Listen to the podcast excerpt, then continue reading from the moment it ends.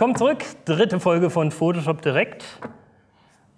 Ich frage mich eigentlich, äh, warum mussten wir eigentlich die Sonnenbrille aufsetzen? Entschuldigung, du hast es mir geschrieben. Hollywood-Produktion heute. Ich meinte eher, unser Gast Calvin Hollywood ist heute da. Und Ach ich so. mache es auch noch mit und setze eine Sonnenbrille auf. Na gut. Wir lassen sie liegen. Komm, Komm geh mal mal rüber. An dieser Stelle sei es nicht vergessen, Feedback an photoshopdirect.adobe.com und blogs.adobe.com slash photoshopdirect, die Housekeeping Notes, das wollte ich noch sagen. Kelvin, Grüß Grüß dich, Sven. dich. Hi. Hi, Calvin. Hallo. Und danke fürs hier sein. äh, danke, dass du da bist. Wir hatten schon viele illustre Gäste in der Show, heute bist du hier. Einer der wenigen deutschen Teilnehmer äh, oder Photoshop-Begeisterten, die von sich sagen können, sie haben einen Photoshop Guru Award gewonnen. Komm, erzähl mal, was steckt dahinter? Äh, die Photoshop World, ich glaube, es war 2009. Die hatten äh, einen Wettbe- Wettbewerb ausgeschrieben, den Photoshop World Guru Award. Ich habe teilgenommen. Habe dann äh, das Glück gehabt zu gewinnen mit einem Bild, wo jetzt gar nicht so viel Photoshop drin war, aber es war ein guter Preis, deswegen es war ja auch Photoshop drin, von dem her war es ja berechtigt. Und ähm, ja, ich konnte ihn leider nicht persönlich entgegennehmen. Ein privater Vorfall. Sven war dort. Du hast ihn ja dann äh, entgegengenommen persönlich. Und was es da noch gab, das erzählen wir nachher euch im Extended Sofa Talk. Da gibt es noch nette Anekdoten dazu. Ähm, du hast uns schöne Sachen mitgebracht, die wir uns auch gleich anschauen wollen.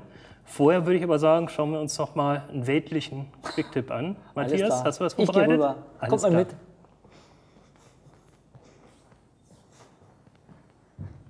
So, dann schauen wir mal an, was ich heute vorbereitet habe für den Quicktip. Und heute geht es darum, dass man, wenn man in Photoshop zeichnet und Artwork erstellt, dass man das auch aufnehmen kann. Warum würde ich das tun? Nun, einmal ist es ganz lustig, seinen Freunden oder auch interessant, seinen Kunden was zu präsentieren. Und zum anderen kann ich, wenn ich das dann abspiele, andere Werkzeugspitzen wählen. Wie sieht sowas aus? Nun, ich habe hier mal so einen kleinen Astronauten gezeichnet und habe dieses Zeichnen aufgenommen. Das heißt, ich blende einfach mal die finale Zeichnung aus, nehme hier eine neue Ebene, nehme entsprechend mal ein Werkzeug, was ich dafür verwenden möchte. Nehmen wir mal diesen Pinsel hier und dann sage ich entsprechend, ich möchte diese Aufzeichnung entsprechend abspielen. Sag also Play und wir sehen, was passiert, dass jetzt wie von Zauberhand eben hier das, was ich vorhin gezeichnet habe, hier neu erstellt wird. Lass uns mal einen Moment laufen. Man sieht, das geht sehr, sehr schnell. Wir gucken uns auch gleich an, wie man das einstellt. Ich breche das mal ab. Wir löschen das, was ich hier gerade erstellt habe, einfach nochmal raus. Und wir machen das Ganze nochmal mit einem etwas anderen Werkzeug. Das heißt, wir nehmen eben hier mal ein etwas gröberes. Wir gehen nochmal auf die Aktion zurück. Ich sage jetzt hier abspielen. Und wir sehen, das ist dieselbe Zeichnung, aber sie hat eine ganz andere Anmutung. Sieht also ein bisschen gröber aus. Und so kann man hier sehr, sehr viel spielen, könnte es verschiedene Ebenen eben einsetzen, um dieses Recording hier drauf abzuspielen. Die große Frage natürlich, wie erstelle ich so ein Recording? Nun, das geht denkbar einfach.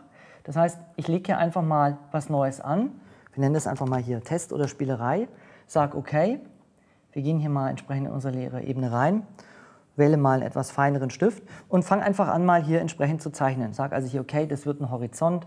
Dann haben wir hier irgendwie mal die Erde rein.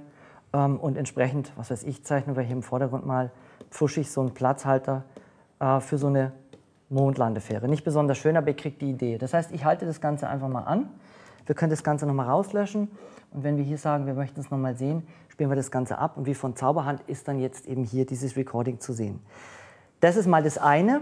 Ganz wichtig ist noch eine Option, damit ihr auch erfolgreich seid, dass ihr, bevor ihr äh, anfangt, so, ein, so eine Aktion, so ein Recording zu, zu starten, dass ihr entsprechend in den Optionen hier sagt, Werkzeugaufzeichnung zulassen. Nur dann kann das Ganze funktionieren. Probiert es einfach mal aus. Ich finde, es ist eine sehr, sehr spannende Sache. Viel Spaß damit.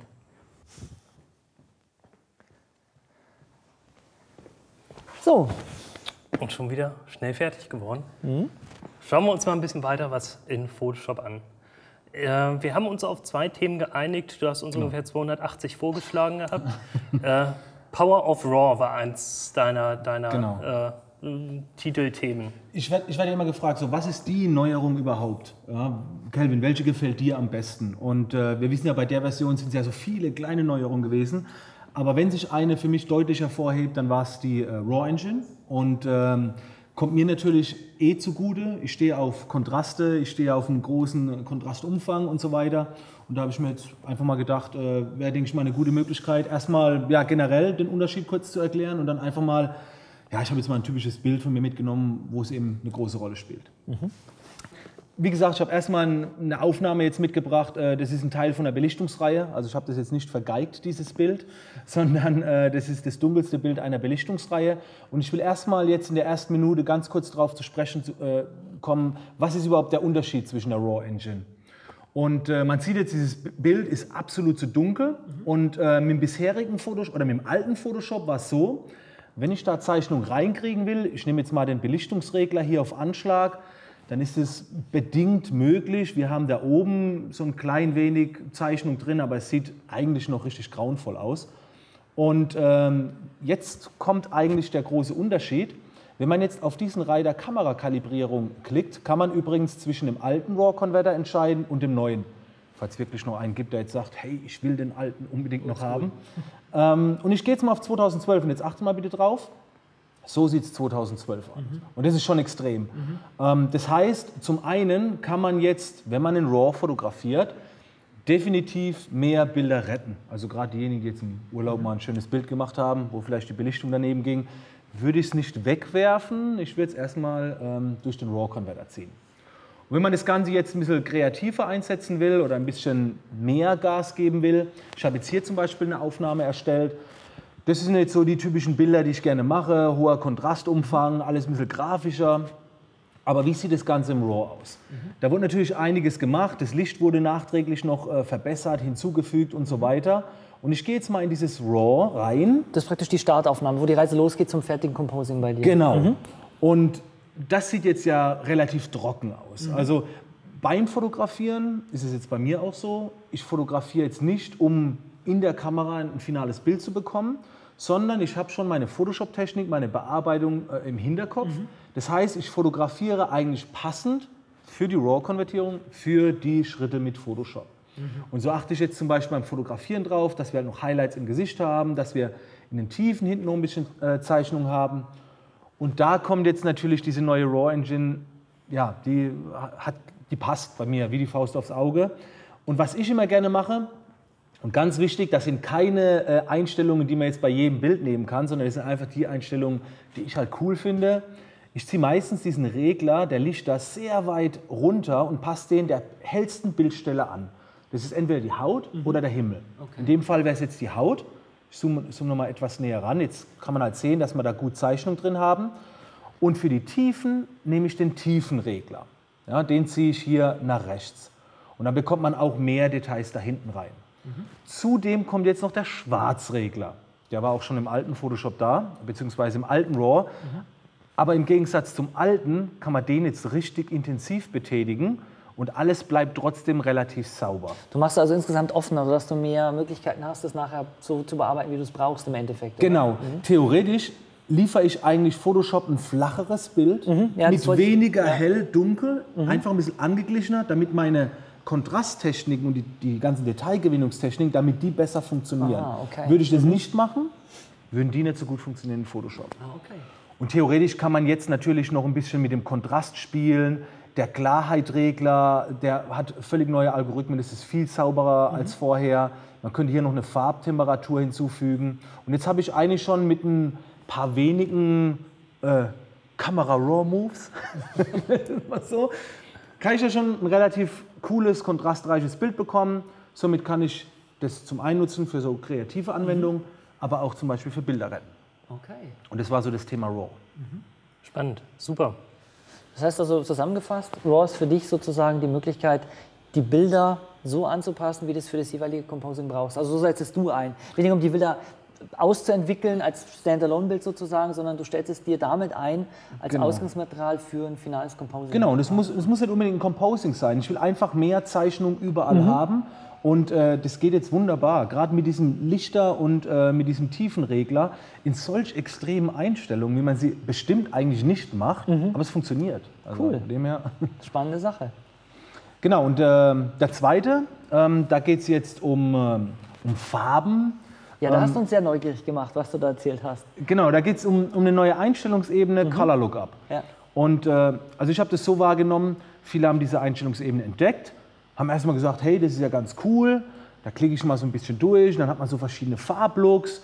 Ich zeige das vielleicht gerade mal ganz kurz an dem also, Bild. Calvin, äh, vielleicht nur kurz, äh, es geht um diese neue Technik, dass man Lookup-Tables verwendet. Ne? Davon redest du jetzt. Genau, das käme Genau. jetzt dann, gleich noch mit dazu, dass man eben da noch was reinladen kann. Ähm, es ist aber schon so, dass schon von vornherein was mit dabei ist. Also ich öffne die jetzt mal, die Color Lookup, und dann gibt es jetzt bei diesen 3D-LUT-Dateien, ähm, da gibt es jetzt jede Menge Presets. Was man hier jetzt auf meinem äh, Desktop sieht, sind mehr Presets, als sagen, eigentlich drin sind.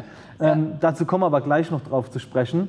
Äh, man hat auf jeden Fall schon mal so ein paar wie Horror Blue. Ja?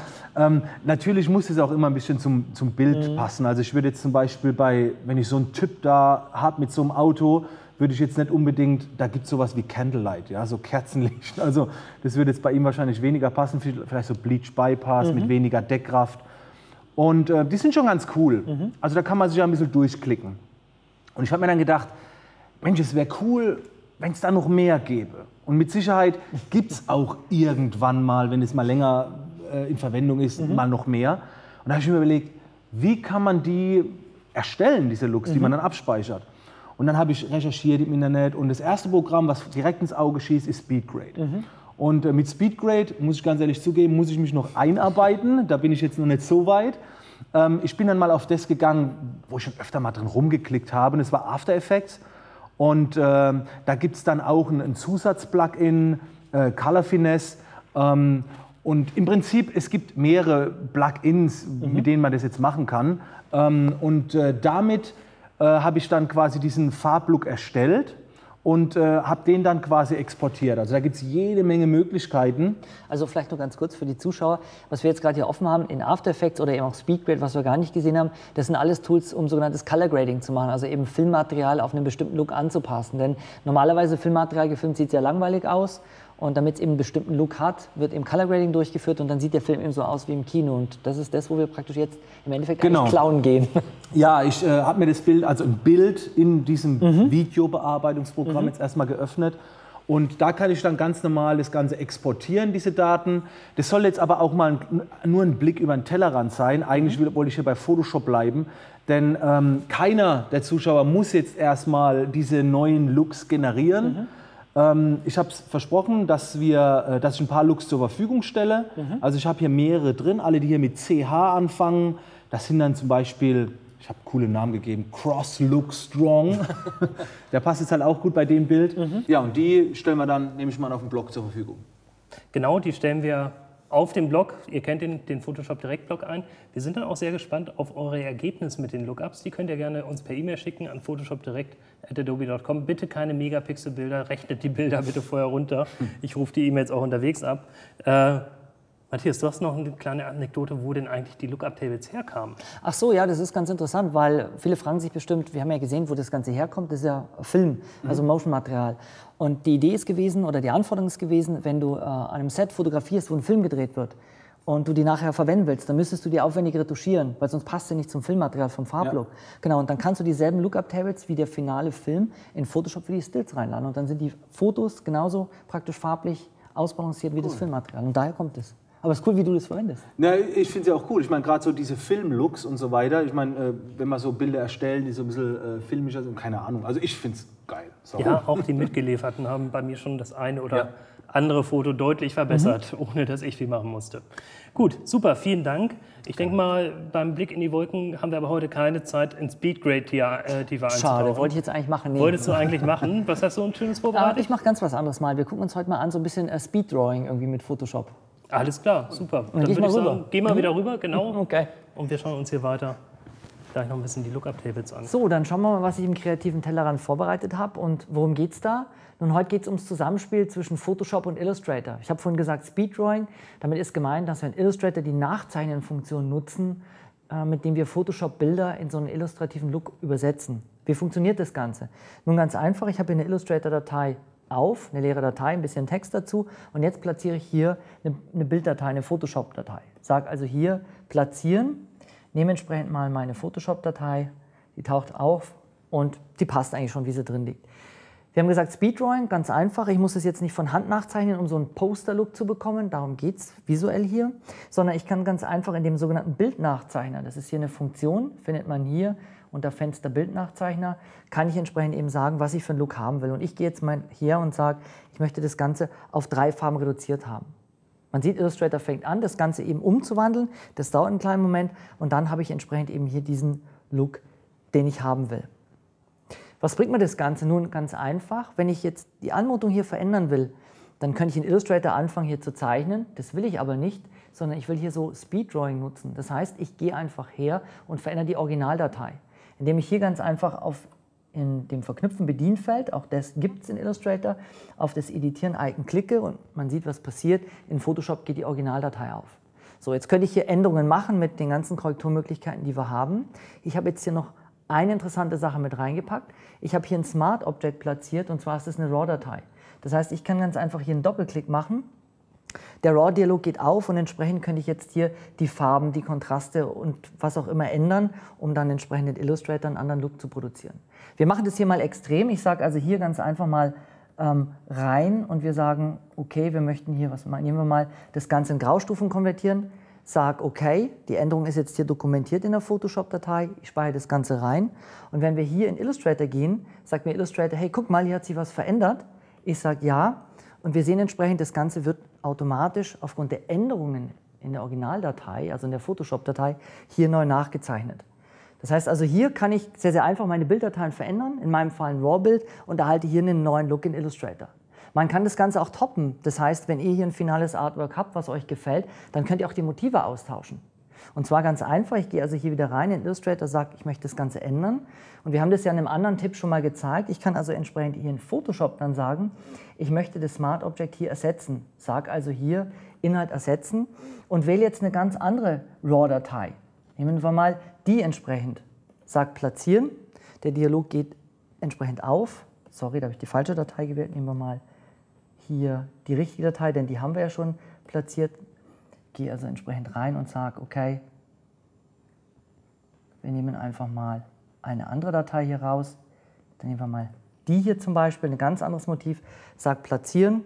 Wir lassen einfach mal die Einstellung in RAW, sage okay, habe also die Änderung in der Photoshop-Datei, sage speichern und wenn wir in Illustrator gehen, sieht man, zeichnet er das Ganze hier automatisch nach. Das ist also hier der Tellerrand, ein integrierter Workflow zwischen Photoshop und Illustrator, um hier so einen Zeichenlook zu bekommen, ohne dass ich überhaupt irgendwo hier mit einem Werkzeug in Illustrator unterwegs war. Probiert es einfach mal aus. Ich finde, es ist ein sehr, sehr effizienter Weg, um hier neue Wege zu gehen. Viel Spaß dabei. Schöner Blick in die Wolken, wieder was gelernt. Wir sind mit der Zeit leider schon wieder rum, zumindest mit der regulären Sendezeit. Mhm. Ihr wisst, es gibt auch immer noch ein bisschen die erweiterte Sendezeit. Das heißt, wir bleiben noch sitzen und werden so ein bisschen den Kevin jetzt ausquetschen hm. über sein Privat-, Lebens- und Liebesleben. Oha, ähm, da geht ähm, nicht viel. Ja,